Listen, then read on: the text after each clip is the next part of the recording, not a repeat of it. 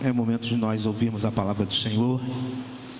E convido você então, meu querido irmão, querida irmã, você que está com a gente também aqui nas redes sociais, que neste momento você esteja com seus ouvidos abertos, atentos para o que Deus deseja fazer na nossa vida. Vamos orar mais uma vez, vamos pedir ao Senhor que nos abençoe, que fale ao nosso coração, que nos que nos ajude. As crianças, né? Desculpa. Crianças, vem Ana Luísa. Espera, espera. As crianças, estava esquecendo. Tipo assim, peraí, pastor. Tem que fazer algo importante agora. Só Esté hoje? Só você, Esté? Pedro também? Chega aí, Pedrinho. Pedrinho ator. Foi ator ontem, na, né, Pedro? Na peça. Vamos orar então? Vai orar, Estezinha? Vai orar, Pedro? Não? Tá bom. Vamos orar então, irmãos. Senhor Deus, muito obrigada por esse dia. Esteja guardando todas as pessoas que estão aqui. Esteja guardando, Senhor, abençoando Abençoe a família dela, Senhor. Esteja guardando e abençoando. Em nome de Jesus, amém. Amém. Tia Gleice, tia Laura.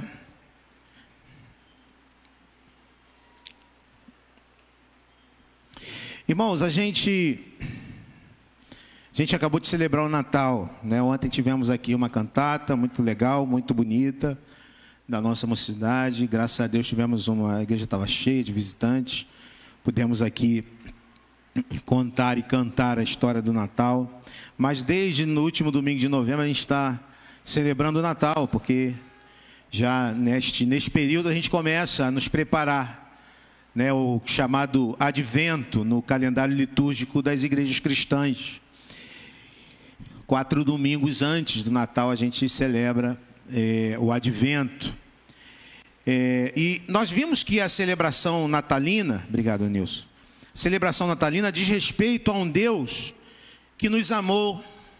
O Natal diz respeito a um Deus que nos amou, que veio até nós através de Jesus Cristo, para nos salvar, para nos dar vida, para nos tirar da condição que nós nos enfiamos de total separação em relação a Deus, o nosso Criador. A guerra que existia foi desfeita, falamos sobre isso ontem. E nós agora temos acesso a Deus. Nós agora podemos viver uma vida de comunhão com o Senhor. Mas Natal também nos fala de transformação. Nós vimos também nas últimas mensagens que as pessoas que tiveram, se relacionaram com aquele menino e com aquele evento, foram transformadas. Nós vimos que José foi transformado, precisava crer na palavra daquele anjo, contra todas as circunstâncias ruins para ele, é, tendo a sua, a sua noiva ainda antes do casamento grávida. Os pastores são invadidos da paz e se tornam pacificadores. Os magos, vimos semana passada, alegram-se na presença do verdadeiro rei, que não era Herodes, e eles abrem os seus presentes. O Evangelho então nos fala de um Deus que se dá e de pessoas que são transformadas e também passam a se darem, passam a se entregarem. Não é possível ter, encontrar Jesus e continuar como estávamos. É necessária a transformação.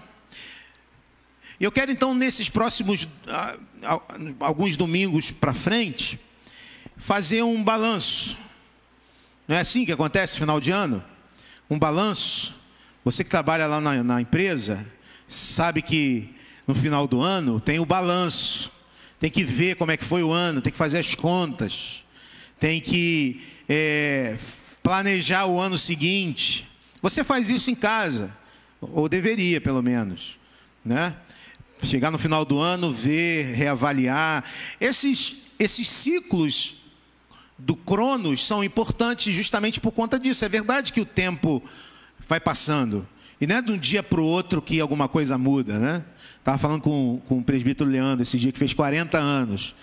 Ele está falando, pô, pastor, não sei como que é esse negócio de fazer 40 anos. Como se de um dia para o outro alguma coisa mudasse muito, né? É a contagem que a gente faz do tempo. É, é assim, a gente faz uma contagem, chega em dezembro, a gente começa um novo ano e as coisas são renovadas. Né? A gente começa uma nova, uma nova série na escola, a gente começa é, é, renovado algumas coisas dentro da nossa vida. Né? Então, é, eu quero a partir desses domingos fazer este balanço do nosso ano e é, observar o que precisamos mudar para o próximo ano que está diante de nós. E eu quero começar falando de serviço, de serviço cristão, porque o amor bíblico não é um mero sentimento. O amor bíblico é um amor que se concretiza. As pessoas falam, podem dizer para você, eu te amo com palavras e nunca demonstrar este amor com coisas concretas. Isso não é amor, são palavras, né? sentimentalismo. Sabe, a gente às vezes está cantando aqui louvores e o irmão olha para o outro, eu quero ser uma bênção para você. Tem uma canção que a gente canta assim. E a gente às vezes fala, mas a, a pergunta é, é, ser bênção ou amar o irmão não é mero sentimentalismo, não pode ser palavras jogadas ao vento. O serviço cristão, antes, é uma das maneiras como respondemos ao amor e cuidado de Deus. Porque Ele nos amou e o amor de Deus é este amor que se tornou concreto através de Jesus. Jesus se tornou um de nós por causa do amor de Deus. O amor de Deus não foi um amor que ficou é, de maneira etérea ou estéril, mas que teve um fruto que foi o seu próprio filho que morreu por nós. Jesus é o maior exemplo de servo.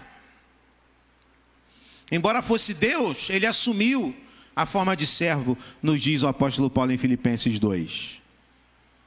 E a pergunta que eu quero fazer nesta noite para você, para a gente fazer, começar a fazer esse balanço, é: como e quanto você foi servo no ano de 2021?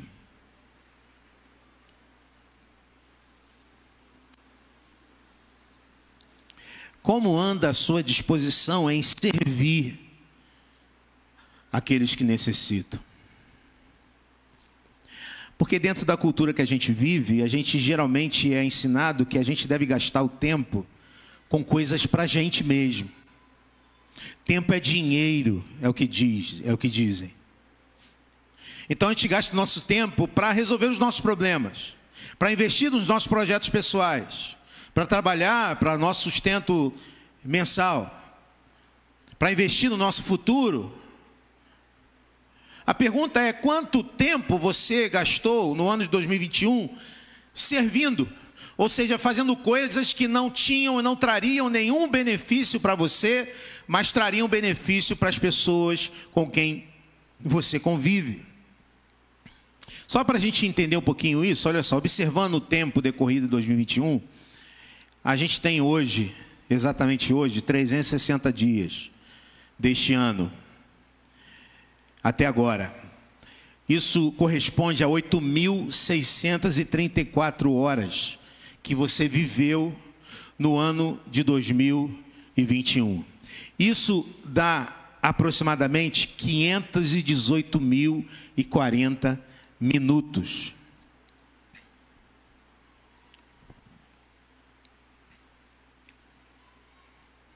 Quanto tempo destes 518 mil minutos você investiu em algo cujo propósito direto era beneficiar não você, mas os outros? Quanto tempo você gastou servindo outras pessoas? Quem sabe como voluntário em alguma ONG? Quem sabe abençoando e ajudando pessoas com quem você convive?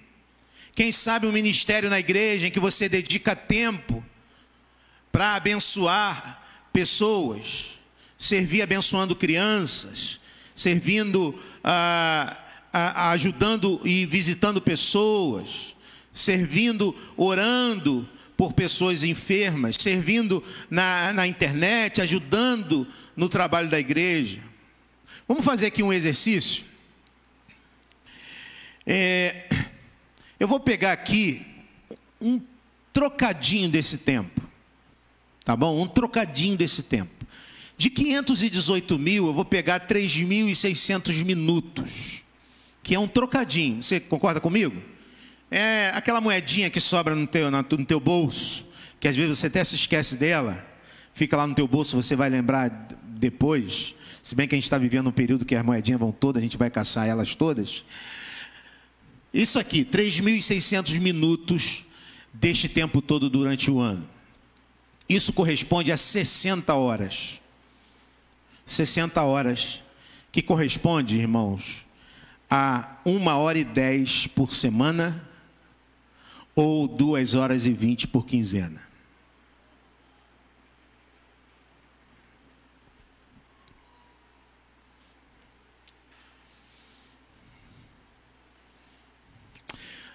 Vamos dizer assim, pastor, mas tem férias, tem alguns momentos do ano que a gente não consegue servir, então vamos pegar aqui 40 semanas, o ano tem 50 e poucas semanas, pegar 40 semanas e vamos dividir por semana, isso daria uma hora e meia por semana ou três horas por quinzena dedicada a outras pessoas. Ou seja, se eu dedicasse esse tempo a outras pessoas, seria um troquinho do meu tempo para eu dedicar às outras pessoas. Eu pergunto a você se você poderia dizer para mim, pastor, sim, eu dediquei durante o ano de 2021 pelo menos uma hora e meia por semana para abençoar pessoas, servir pessoas, ou para me envolver com coisas que não tinham nenhuma relação com o meu próprio benefício, mas tinham relação com o benefício de outras pessoas.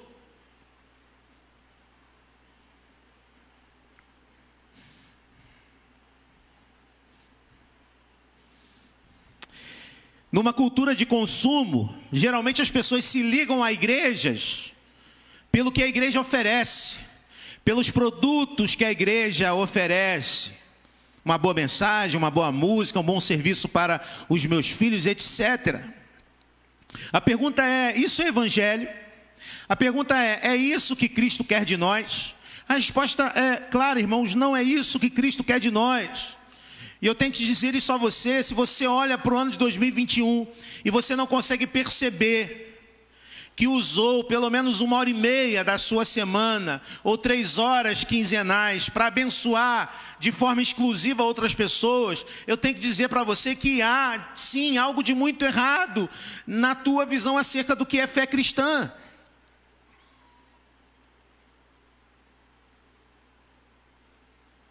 Por outro lado, se você bate no peito, pastor, eu sim, eu, eu, eu, por pelo menos uma hora e meia da semana eu gastei servindo outras pessoas. Eu tenho que te dizer, meu irmão, que isso também não é muito. Veja uma coisa: do tempo total que nós tivemos no ano, esse tempo, uma hora e meia por semana, corresponde a 0,7% do tempo total que nós temos.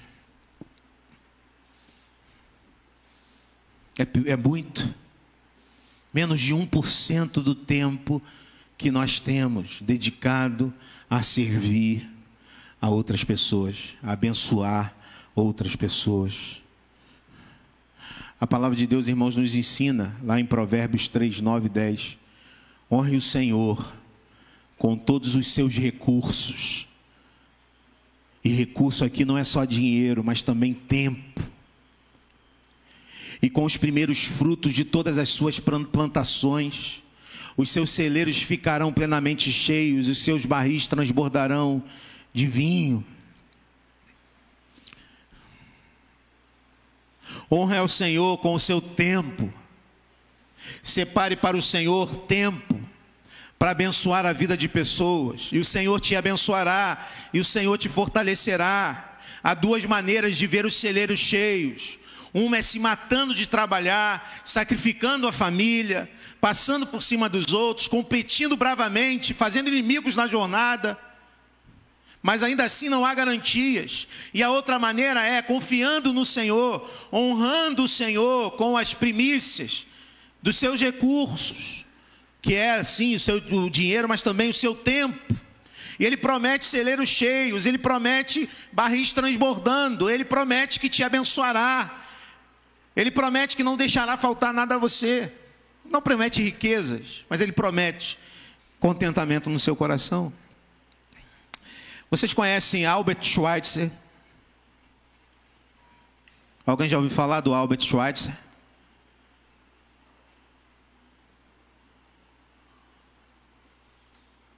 Um hospital em Realengo, né? Sim, ele deu nome ao hospital em Realengo. Mas Albert Schweitzer, esse camarada aí, ele morreu em 1965, ele foi um teólogo, filósofo, teve uma carreira de professor em Estrasburgo, foi músico. E aos 30 anos ele trabalhava numa notável universidade europeia. Era um bom músico e era pastor de uma comunidade cristã, aos 30 anos. Mas uma inquietação tomava o coração de Albert Schweitzer. A situação precária de as pessoas na África tomavam o coração daquele homem fazia com que aquele homem não, tinha, não tivesse descanso. Ele decidiu, com 30 anos, estudar medicina. Ele estudou, terminou o curso, se casou, largou tudo, indo para o Gabão. Largou a faculdade, largou a igreja e foi servir como médico no Gabão. Chegando lá, vendo a situação terrível daquela, daquela população, ele improvisou um, um consultório num galinheiro. E ele enfrentou ali naquela nação obstáculos como falta de higiene, a língua, nenhuma estrutura, carência de remédios, carência de instrumental. Ele tratava mais de 40 pacientes por dia e falava do Evangelho a essas pessoas, buscando mostrar este Deus através da sua vida, mas também pregando o Evangelho. E aconteceu que na Segunda Guerra Mundial, ele e sua família foram presos foram deportados para a França e ficaram num campo de concentração. Albert Schweitzer tinha todos os motivos para deixar o seu coração azedar e dizer: Poxa, eu larguei tudo para fazer a obra do Senhor, eu larguei tudo para me dedicar às pessoas, e Deus permite que eu agora esteja num campo de concentração com minha família. Mas, irmãos, acabando a guerra, diferente do que muitos de nós faria, e talvez eu desistisse. Talvez eu perguntasse onde estava Deus quando tudo isso aconteceu. Porque é isso que geralmente a gente pergunta quando as coisas vão mal. Albert Schweitzer, Schweitzer juntou os amigos e voltou para o Gabão para construir um grande hospital que está lá até hoje e tem o seu nome, como aqui o hospital em Realengo. E essa é a frase marcante de Albert Schweitzer. As únicas pessoas realmente felizes são aquelas que têm aprendido a servir outros. Eu vou repetir isso porque, dentro da cultura que a gente vive, as pessoas acham que ser feliz é não ter que fazer nada para ninguém, é ficar rico e poder ter servos ao seu redor. Mas, biblicamente falando, temos aqui uma frase importante para nós. Pessoas realmente felizes são aquelas que têm aprendido a servir os outros. São aquelas que encontram sentido na vida quando abençoam outras pessoas. Mas bem-aventurado é dado o que receber, disse o Senhor Jesus Cristo. Feliz é aquele que serve. Feliz é aquele que se livra de todo esse egoísmo e individualismo. Que se livram de viverem somente para si, se livram de, de, de, usarem o seu tempo e o seu dinheiro somente para si, e passam a sentir uma tremenda falta de senso de realização em não servir os outros. Pessoas assim se tornam infelizes, amarguradas Enquanto que pessoas que conseguem encontrar, se libertar deste egoísmo para servir os outros, encontram felicidade, encontram bem-aventurança, como nos diz o texto bíblico. Vamos para o texto bíblico? Um pequeno texto, um, um, um trecho da primeira carta de Pedro, capítulo 4, versos 8 e 10. Queria que você lesse juntamente comigo. Vamos ler juntos? Vamos lá? Sobretudo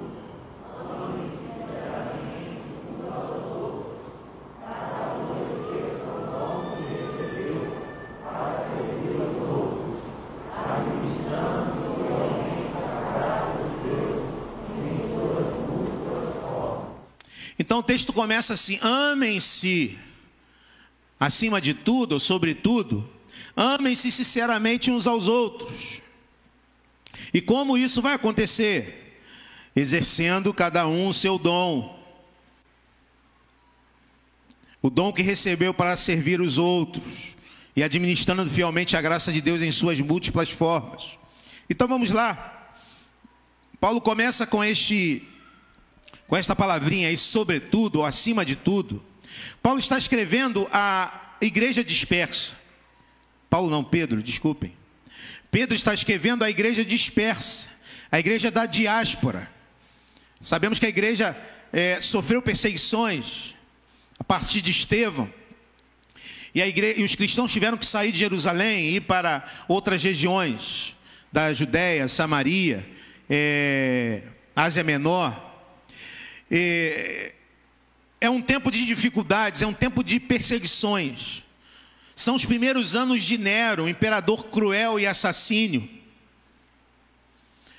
Os cristãos que já eram perseguidos pelos judeus, agora estão sendo perseguidos pelo Império Romano também. As dificuldades aumentam. Paulo está dizendo, sobretudo, acima de tudo, diante dessa situação, ele poderia dizer, sobretudo, cuidem de vocês, sobretudo, olhem para a vida de vocês, cuidem de vocês, se livrem vocês, cuidem de vocês, esqueçam as outras pessoas. Geralmente, quando nós passamos por dificuldade, geralmente é isso que buscamos fazer. O perigo chega, a gente começa a pensar no nosso. A situação fica difícil, a gente começa a pensar em nós mesmos. Paulo poderia dizer para eles, irmãos, acima de tudo, busquem o, o, o, cuidar de vocês, cuidar das suas famílias, mas não, Paulo está dizendo, acima de tudo, em meio a essa luta e dificuldade, amem-se sinceramente uns aos outros. Amem uns aos outros, amem-se sinceramente uns aos outros. Essa palavra aqui, sinceramente, no grego, para nós a tradição denota sentimento, mas não é isso na, na, na, palavra original. O termo original grego está ligado à ação de um atleta que está decidido e obstinado a fazer algo. Ame sinceramente aqui, nada tem a ver com sentimentos e palavras, nada tem a ver com, é, com sentimentalismo, porque é muito fácil amar com a boca, é muito fácil dizer que ama. É muito fácil dizermos um para outro nas nossas canções, como dissemos aqui. O difícil mesmo é termos ações e atitudes de amor. E como já dissemos, este é o amor bíblico.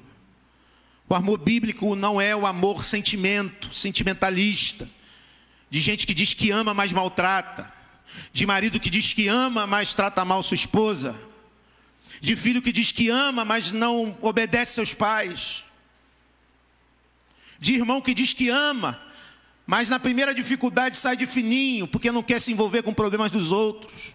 Não é este o amor bíblico.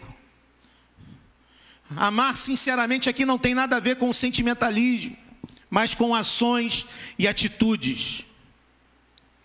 Porque sentimentos e palavras são critérios subjetivos desse amor mas ações e atitudes são critérios objetivos e concretos, ou seja, mostramos que amamos quando nós servimos. O amor se concretiza no serviço. O amor se faz visto quando nós servimos aquela pessoa que amamos. É isso que a Bíblia nos ensina.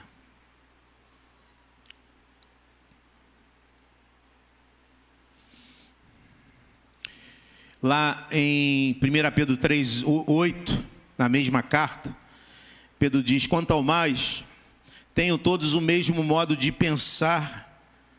Sejam compassivos, amem-se fraternamente, sejam misericordiosos e humildes.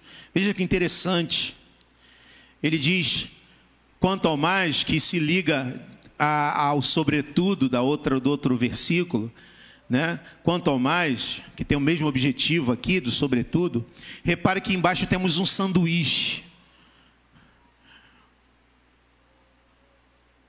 Amem-se fraternalmente está entre duas ações. Sejam compassivos, sejam misericordiosos e humildes. Ou seja, amar é ser. Amar não é somente sentir. Amar não é somente ter um sentimento em determinado momento, quando eu olho um irmão e sinto desejo e sinto algum tipo de afeto. Mas o amor verdadeiro é aquele que nos move no nosso egoísmo e nos move a uma ação.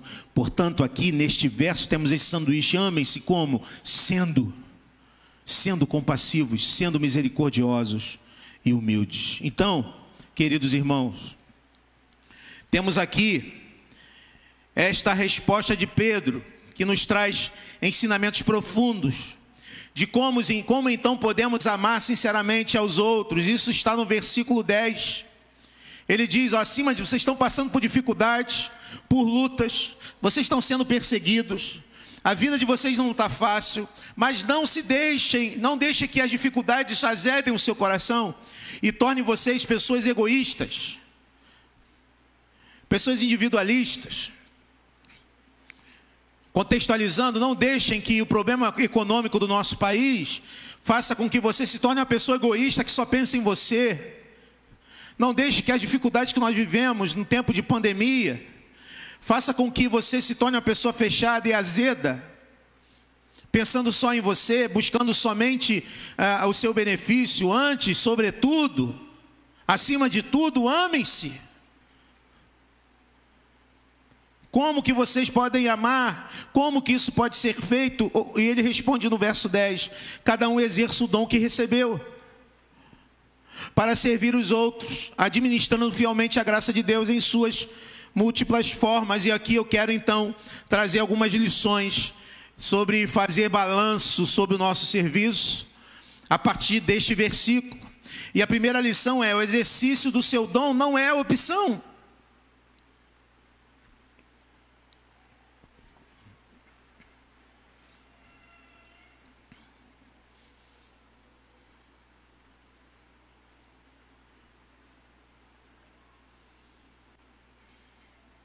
Minha voz não está muito boa. Vou tentar falar um pouquinho mais baixo. O exercício do seu dom não é opção. É a primeira lição. Porque um dos grandes problemas que nós vivemos em relação à fé cristã é que nos secularizamos a tal ponto em relação à fé cristã é, que essa fé e essa religião diz respeito a somente um departamento das nossas vidas.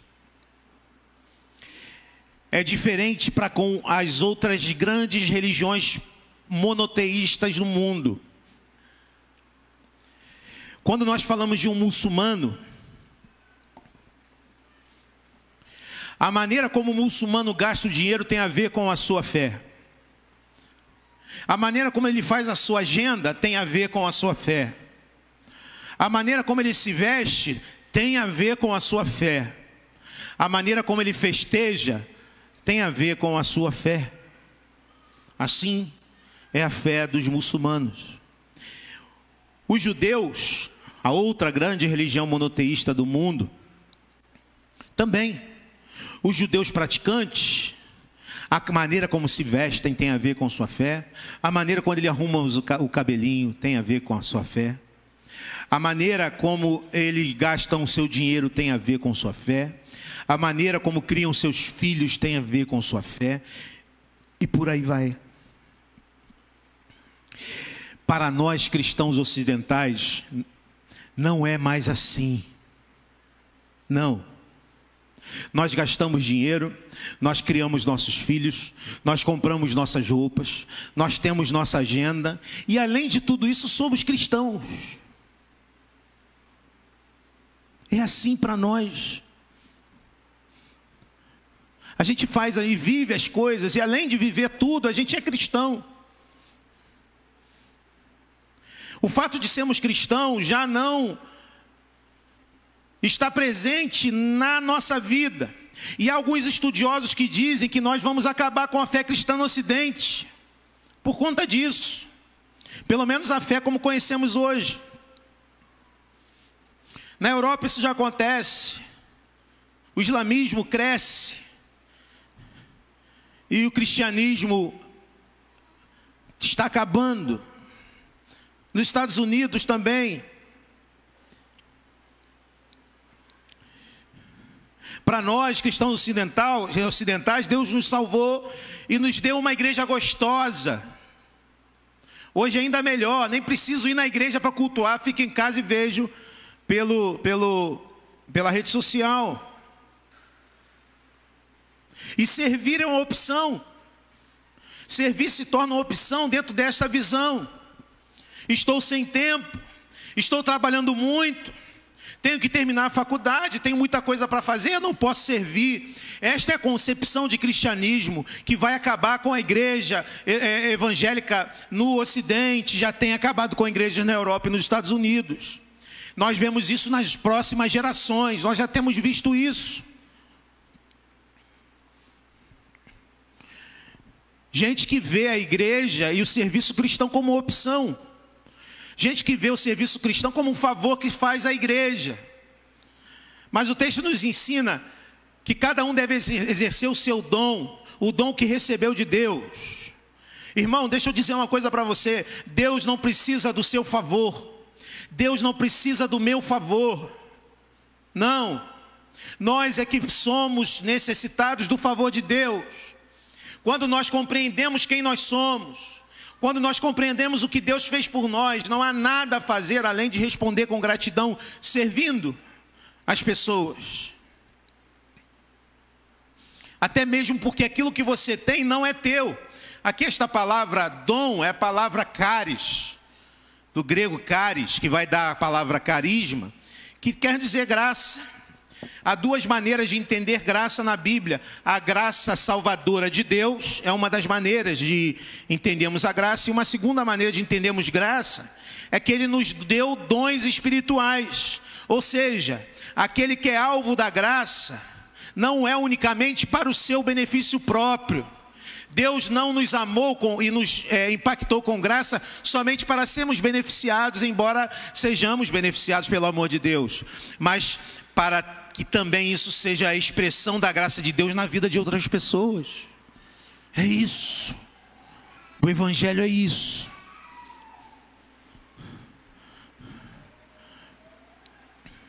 Como falamos ontem, o menino nasceu na cidade de Belém, o Salvador que é Cristo o Senhor. Esta é a boa notícia. Ele encheu o nosso coração de paz não estamos mais em guerra com Deus, mas isso deve gerar em nós tanta paz que nós somos construtores de paz, nós abençoamos as pessoas com quem nós convivemos. Então, cada um exerce o dom que recebeu, nos traz duas coisas interessantes. O fato de você não ter consciência do seu dom espiritual não muda o fato de que você o tem. Talvez você esteja me ouvindo isso, e temos muitos irmãos aqui recém-chegados na igreja. Talvez você esteja ouvindo isso falando, mas pastor, eu não sei qual é o meu dom, eu estou chegando, estou. E às vezes você já está bastante tempo na igreja e está ainda procurando. Mas o fato de você não ter consciência ainda do seu dom, não muda o fato de que você tem. É Deus quem te dá. Você tem um dom que Deus te deu que cabe você agora descobrir Como, pastor, que eu descubro? Então vamos lá. Na medida em que você se dispõe a servir, você ganha a consciência de qual ele é. Então sai do banco.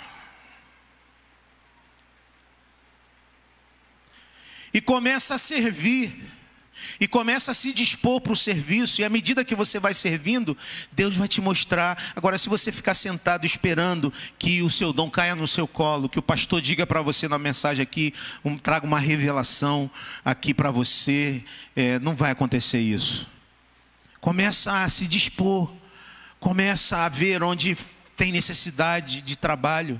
Estamos aí no final do ano, o novo ano se aproxima um ano que a gente está saindo de uma pandemia, queremos, se Deus permitir, se não houver nenhuma novidade né, é, em relação à, pandemia, a gente puder continuar as nossas reuniões e tal, a gente recomeçar. Recomeçar. E há muita coisa para fazer, há muita gente a abençoar, há muita coisa que você pode fazer para abençoar os irmãos e as pessoas que estão ao seu redor. Segunda lição que esse versículo 10 nos traz: o propósito do dom recebido é o serviço aos outros. Cada um exerce o dom que recebeu para servir os outros.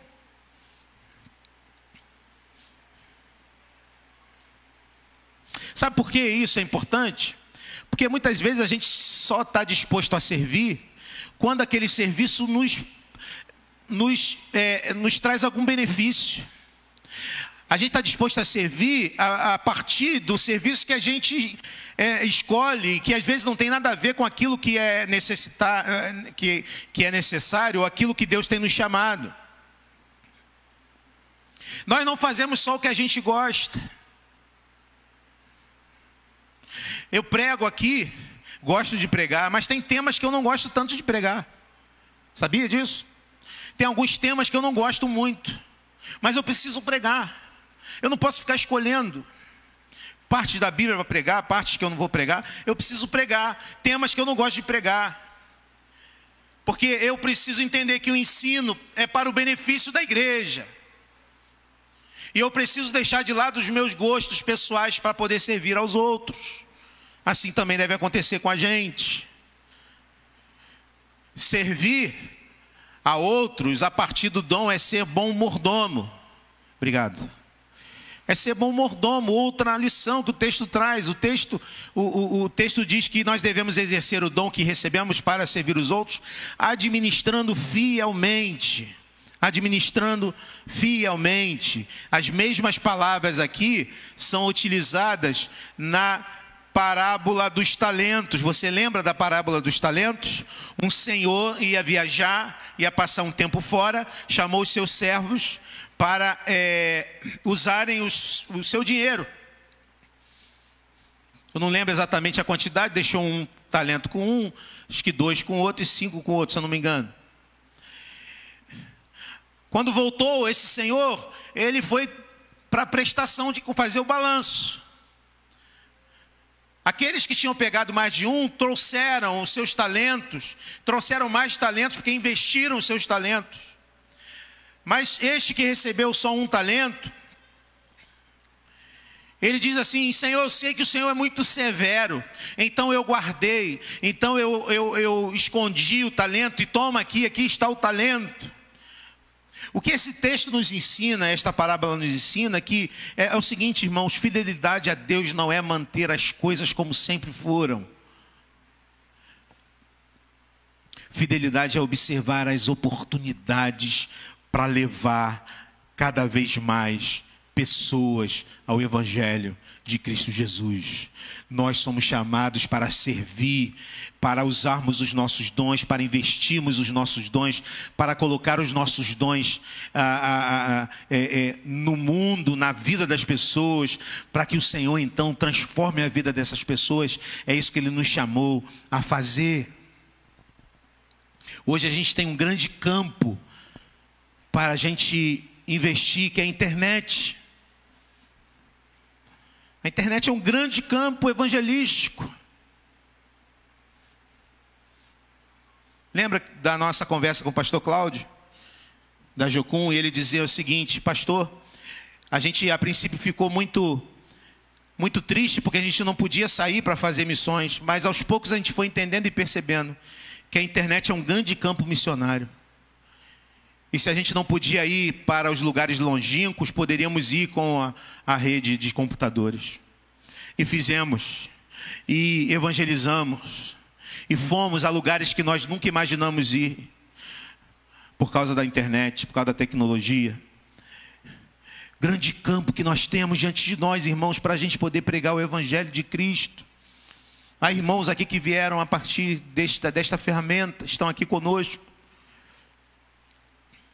Devemos investir os nossos talentos para alcançar cada vez mais pessoas, para que quando nosso Senhor Jesus voltar, devolvamos muito mais do que recebemos do Senhor. Para a gente fechar, jamais se esqueça da multiplicidade dos dons. Aqui a última palavrinha ali, múltiplas formas.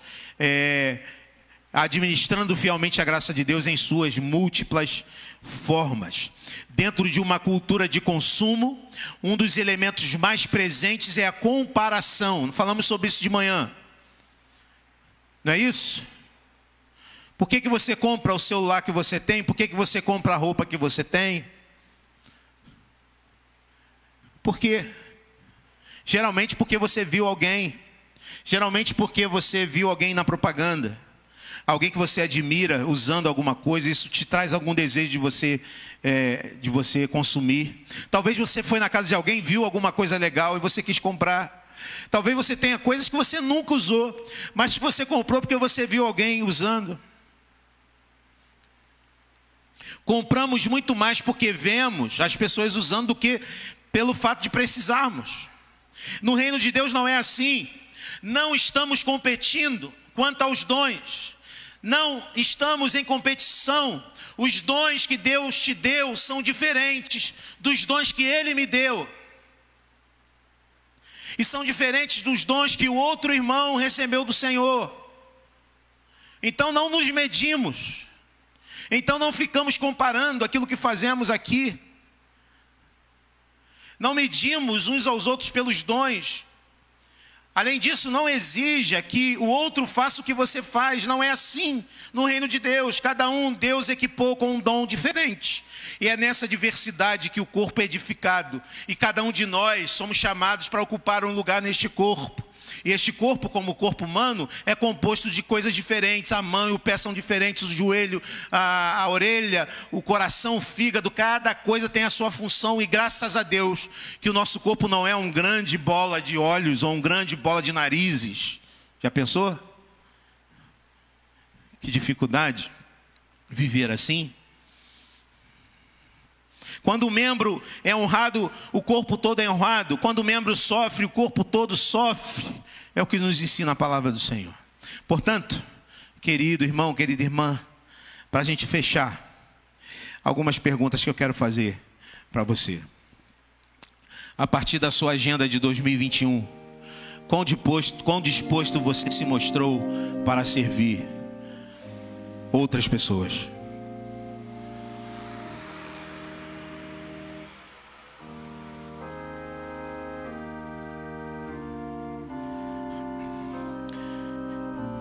Queria que você fizesse uma reflexão rápida.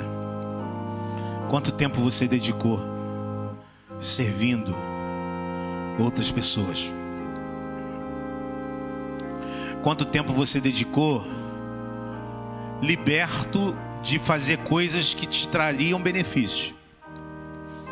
E que só traria benefício às outras pessoas. Porque tem gente que acha que, que, acha que alguns serviços, que na verdade são para benefício próprio, contam aqui, não contam. Serviço cristão é o serviço que prestamos exclusivamente para abençoar, sem nada em troca, sem receber nada em troca, sem esperar nada em troca, somente para abençoar, somente para ver aquela pessoa sendo abençoada. Quanto neste momento de balanço, quanto tempo você gastou em 2021 para abençoar, para visitar, para ligar para o seu irmão, para se voluntariar em algum trabalho, em alguma ONG, em algum lugar onde você saiba que pessoas são abençoadas, são beneficiadas pelo trabalho voluntário de pessoas. Quanto tempo você gastou